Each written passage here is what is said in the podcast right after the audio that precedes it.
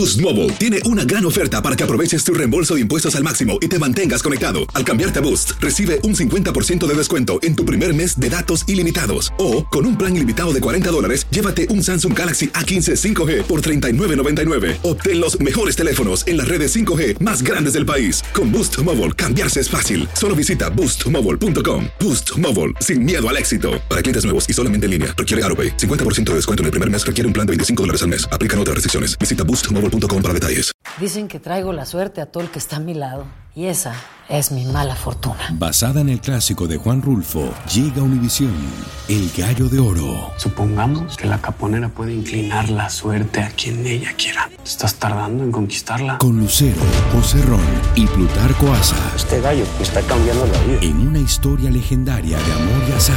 No trates de cambiarme, no lo vas a lograr. El Gallo de Oro, lunes a viernes a las 9 por Univisión. Hola, soy Jorge Ramos y a continuación escucharás el podcast del Noticiero Univisión. Bienvenidos, soy Ilia Calderón y estas son las historias más importantes del día. Estas son las principales noticias hoy viernes 20 de mayo. Un juez federal ordenó mantener el título 42, lo que le permitirá al gobierno seguir deportando rápido a migrantes en la frontera. Tendremos reacciones. La Casa Blanca envió ya las primeras invitaciones a la Cumbre de las Américas. Bajo presiones de México y otros países, el gobierno del presidente Biden estaría considerando invitar a un funcionario del régimen cubano. Familiares de los desaparecidos en México dicen que las autoridades tardan en responder a sus denuncias, lo que dificulta encontrarles con vida. Tendremos su testimonio. Y hoy aquí en la frontera hablamos con niños migrantes que han sentido que sus vidas corren peligro tratando de llegar a Estados Unidos. Este es Noticiero Univisión con Jorge Ramos y desde la frontera con México en Texas, Ilia Calderón.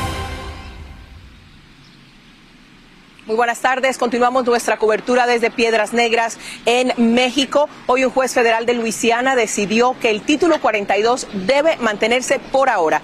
Esto significa que el gobierno federal podrá continuar deportando rápido a migrantes que llegan aquí a la frontera, invocando el riesgo de la pandemia de coronavirus. Esa decisión es una victoria para gobiernos estatales republicanos que exigieron que se mantuviera el título 42. También lo pedían legisladores demócratas vulnerables en las elecciones de medio término. Tenemos cobertura de equipo sobre este fallo judicial y vamos a comenzar con Pedro Ultreras, quien nos trae las primeras reacciones desde aquí, desde Piedras Negras, en el estado mexicano de Coahuila. Pedro, cuéntanos qué piensa la gente.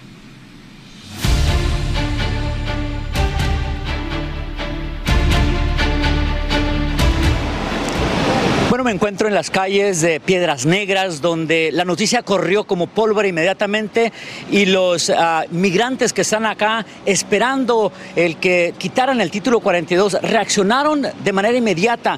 La gran mayoría se dicen decepcionados. Llegaron a esta frontera con la ilusión de que el 23 de mayo quitaran el título 42 y ellos pudieran entrar a pedir asilo. Ahora dicen que no saben qué hacer, pero de manera inmediata se manifiestan decepcionados. Hay decepción, porque yo soy uno de los, de los primeros de que sí, me decepciona porque eso es lo que estábamos esperando. Esa era la espera que teníamos. Pues estamos bien desilusionados porque yo soy madre soltera, ando con mis dos hijos y eh, vengo luchando y la verdad es una mala noticia para todos. Se nos entristece mucho, porque sí teníamos mucha esperanza pues en que íbamos a recibir la ayuda, pues, pero la, lamentablemente pues el artículo 42 todavía sigue y pues tenemos que esperar. Pues lastimosamente ¿verdad? para las personas que no, que no puedan, que no van a poder entrar con asilo, ¿verdad? pero para otras este, van a seguir entrando y creo seguramente los van a estar regresando igualmente a Piedras Negras. Y es así como está reaccionando la gente aquí en las calles y las esquinas donde se encuentran los migrantes en esta frontera. También cabe destacar que algunos nos han dicho que buscarán la forma de entrar quizás por el monte, arriesgando todo tipo de riesgos que se corren. También este, otras personas, otros migrantes nos comentaron que para ellos es el final de este viaje y que piensan mejor regresar a su país al acabarse la oportunidad que ellos estaban buscando para entrar a Estados Unidos Unidos una vez que se eliminara el título 42, pero como no es así, ahora piensan retornar a su país de origen. Esta es la información desde las calles de Piedras Negras. Yo soy Pedro Ultreras, regreso contigo, Ilia. Diversas reacciones, muchas gracias, Pedro, gracias. Las ciudades mexicanas de la frontera se han convertido en lugares de espera para centenares de migrantes que desean cruzar hacia los Estados Unidos. Muchos no esperaron la decisión judicial y se lanzaron a cruzar. Luis Mejid continúa en Yuma, Arizona, a donde siguen llegando migrantes de distintas partes del mundo. Ni el calor ni el cansancio los detiene. Después de un maratónico viaje, finalmente han llegado a la meta. Los autobuses de la patrulla fronteriza simplemente no dan abasto. Por cada grupo que llevan cientos más se quedan esperando. ¿Cómo te fue en el viaje? Bien, me fue muy bien aquí. Sergio tiene seis años, es colombiano y dice que le gustan los Estados Unidos, aunque lo único que ha visto es el muro. ¿Qué te gustaría hacer ahora? Eh, me gustaría plantar arbolitos. ¿Arbolitos? ¿Qué arbolitos te gustan? Eh, me encantan los arbolitos flores. Mientras muchos niños imaginan un mundo amable, algunos adultos no pueden escapar de la realidad que los impulsó a venir. tengo miedo de que me mate, me mate mi familia.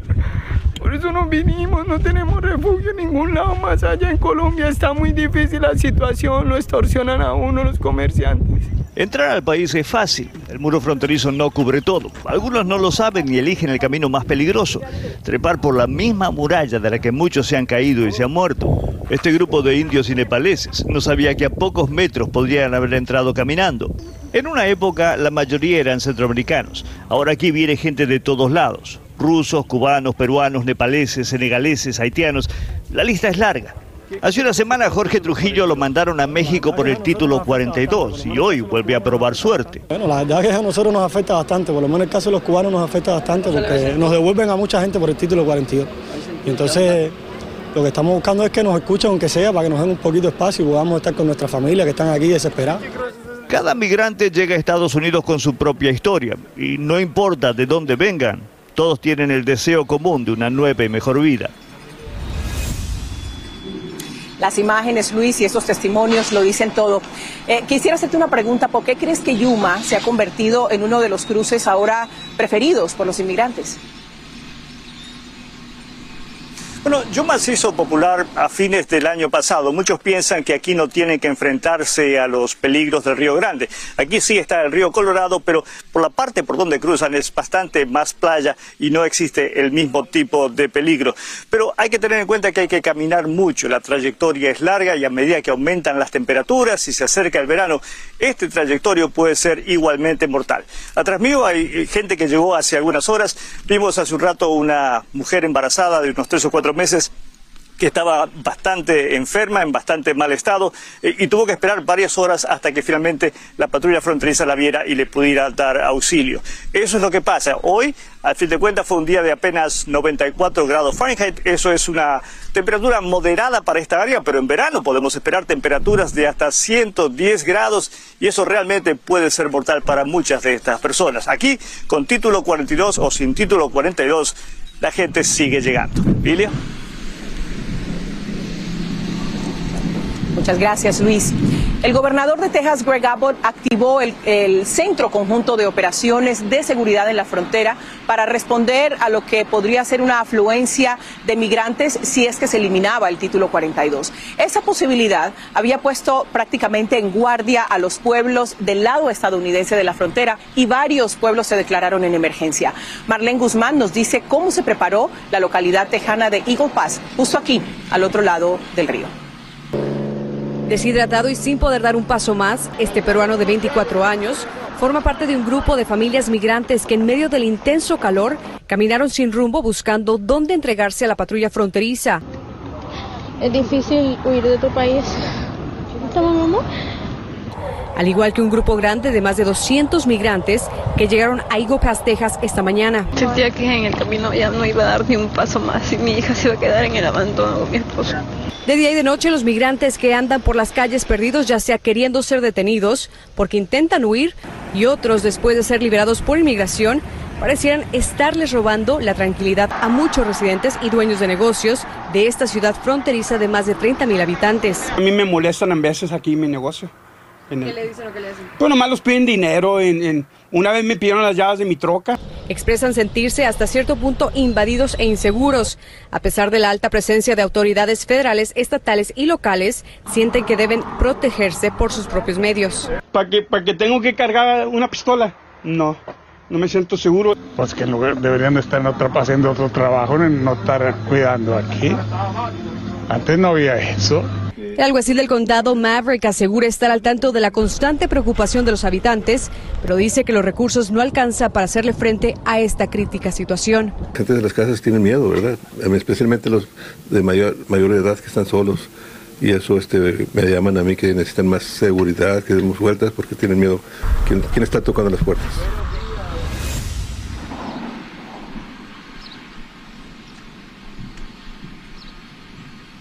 Marlene, quisiera preguntarte cuál ha sido la opinión del gobernador eh, de Texas, Greg Abbott, sobre la decisión del juez de mantener el título 42. Y el mandatario tejano ha dicho que es un desarrollo positivo el que hayan rechazado la eliminación del título 42. Sin embargo, dicen todavía sus recursos y estrategias serán siguiendo ser utilizados para poder hacerle frente al cruce masivo de migrantes. Y te quiero mostrar porque justamente detrás mío está un grupo de madres y también de adultos con niños que están esperando a que llegue la patrulla fronteriza en estos momentos. Y también del otro lado te quiero mostrar porque justamente viene otro grupo que acaba de cruzar el río, ellos ya están a la mitad. Y bueno, el mandatario Greg Abbott ha dicho que ellos van a seguir haciéndole frente a los cruces migratorios, pues dice son cientos de miles de migrantes los que todavía están a la espera de inundar la frontera sur de Texas y es por eso que van a seguir muy pendientes de la posible eliminación del título 42 más adelante. Es mi reporte en vivo desde Eagle Pass, Texas. Regreso contigo, Ilia, a Piedras Negras. Muchas gracias, Marlene. Acabas de mencionar un grupo que estaba cruzando. Volteo mi cara y los, los acabo de ver justamente en la mitad del río. Más adelante vamos a regresar, Jorge, con lo que piensan los niños. Hablé con tres niños migrantes. Ellos me cuentan lo que creen de esta situación que realmente no escogieron vivir. Por ahora vuelvo contigo a los estudios. Y gracias y por supuesto estaremos contigo en un momento. Déjame cambiar un poco de tema porque la prensa asociada, la agencia, informó que el gobierno del presidente Biden considera invitar a un funcionario de la Cancillería de Cuba a la Cumbre de las Américas en Los Ángeles en junio. Los gobiernos de México y otros países presionan a Washington para que invite a los regímenes de Cuba, Venezuela y Nicaragua, pero esa perspectiva ha provocado el rechazo de una parte de la comunidad cubanoamericana, como nos informa Danay Rivera. No lo acepte porque no queremos más comunismo. El exilio cubano en Estados Unidos está furioso. Luego de conocer una publicación del congresista Marco Rubio en su cuenta de Twitter. Biden va a invitar al régimen de Cuba a la cumbre de las Américas. El mensaje rápidamente se regó como pólvora, provocando reacciones de todas las esferas. El congresista Carlos Jiménez, representando el Comité Nacional Republicano, hoy convocó una conferencia de prensa. Si invita a, Venezuela y a Cuba para la cumbre, eso es un señal a, a las personas que están pidiendo la libertad, que los Estados Unidos no está, no está interesado en la libertad. Por su parte, María Elvira Salazar, representante republicana por Florida, emitió este comunicado sobre su postura sobre la asistencia del régimen comunista al evento. El irrespeto a la comunidad de exiliados no tiene límites. Alberto Esquivel llegó de Cuba hace más de 20 años y dice estar ofendido.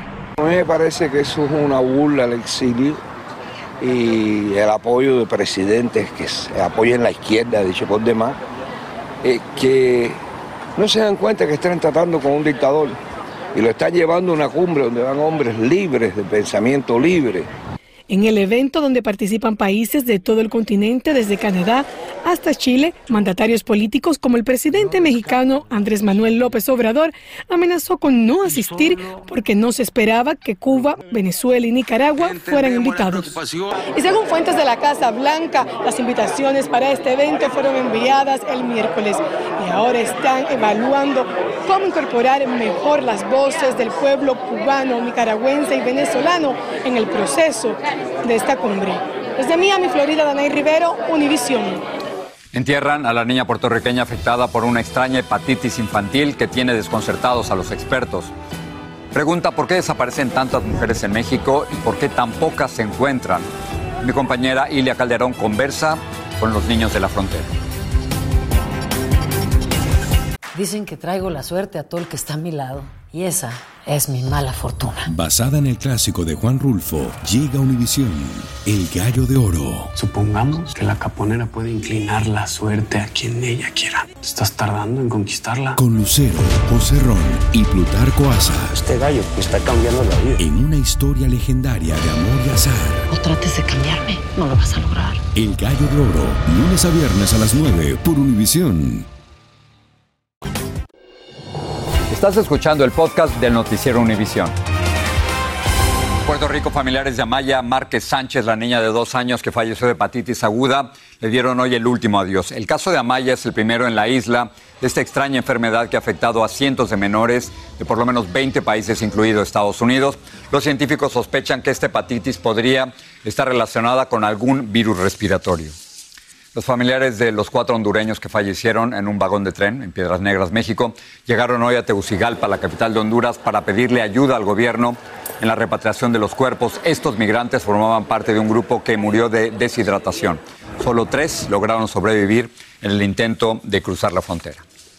Los manuales policiales indican que en el caso de las desapariciones, las primeras horas son cruciales para encontrar con vida a las personas, pero en México en esos momentos Muchos familiares han tenido que soportar la falta de atención. Jessica Cermeño viajó al Estado mexicano de Coahuila para encontrar explicaciones de por qué no avanzan las investigaciones de mujeres desaparecidas y esto es lo que encontró.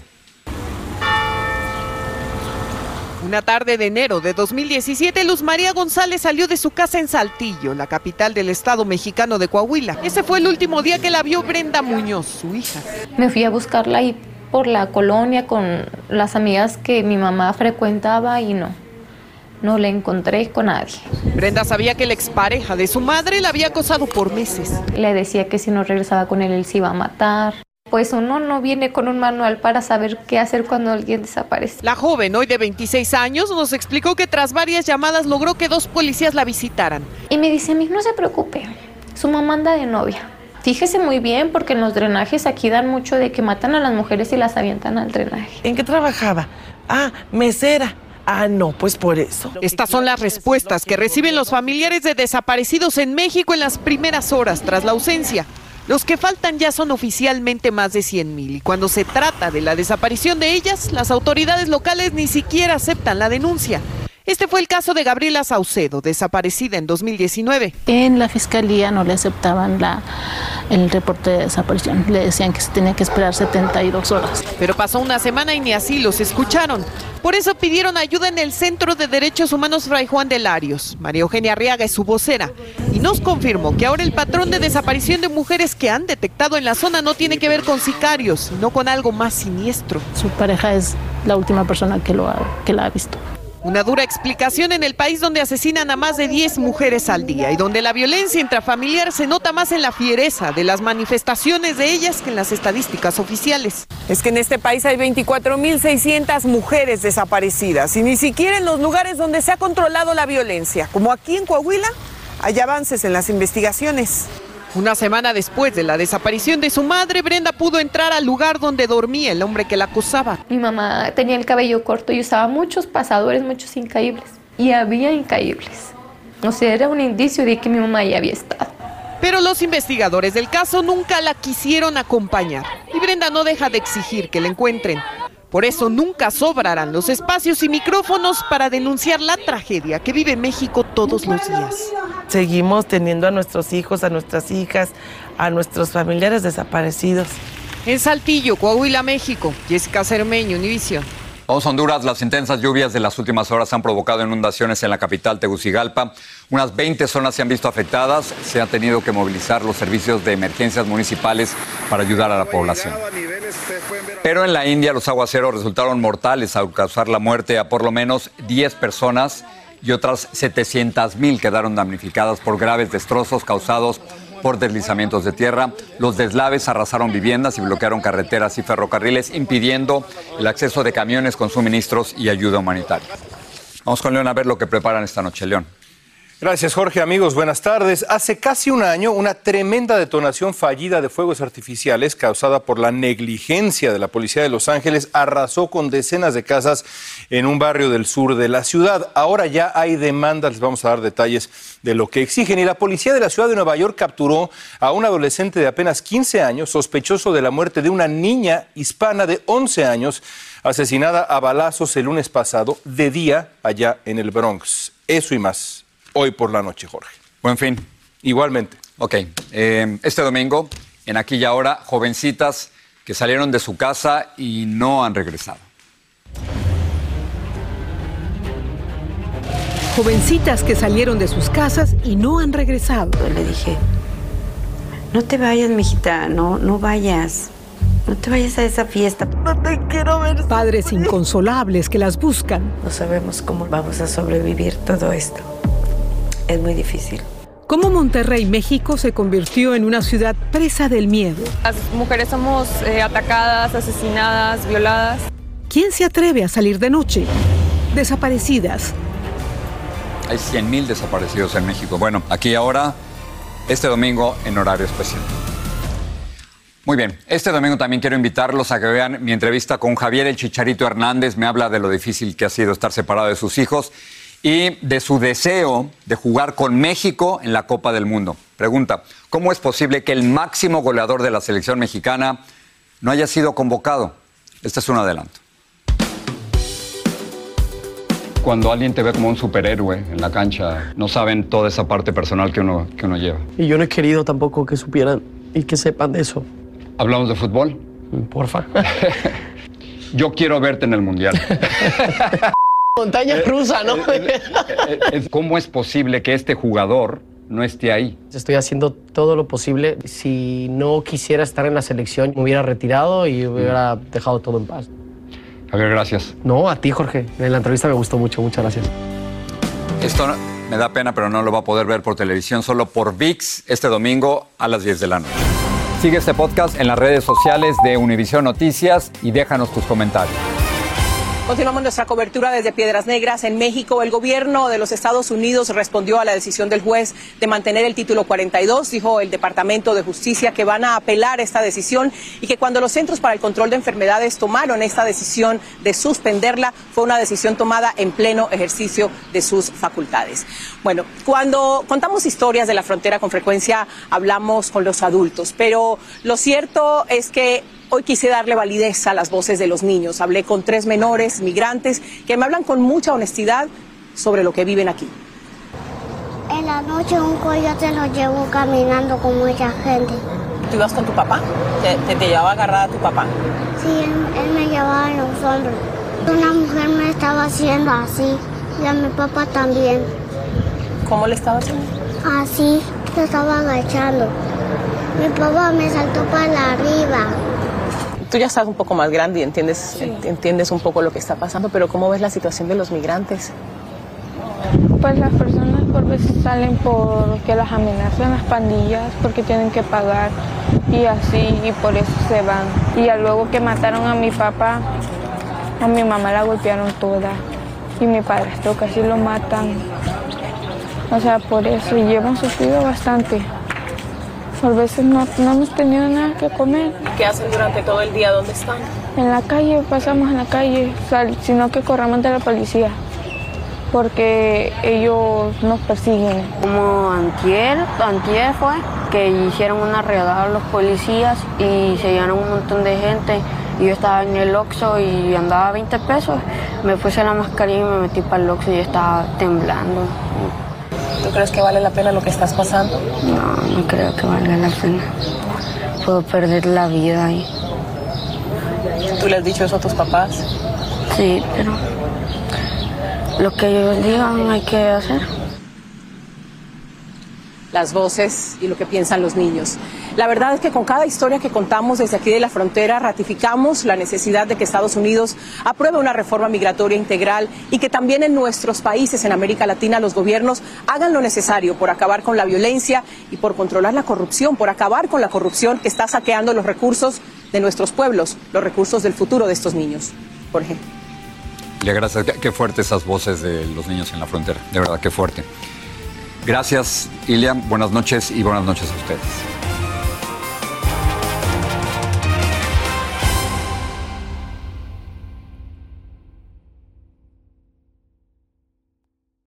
El principio. Porque lo mejor, Esto no se va a quedar así. lo más impactante, ¿Por qué? Soy tu madre. Esta mujer me robó. Por favor, abre tus ojos.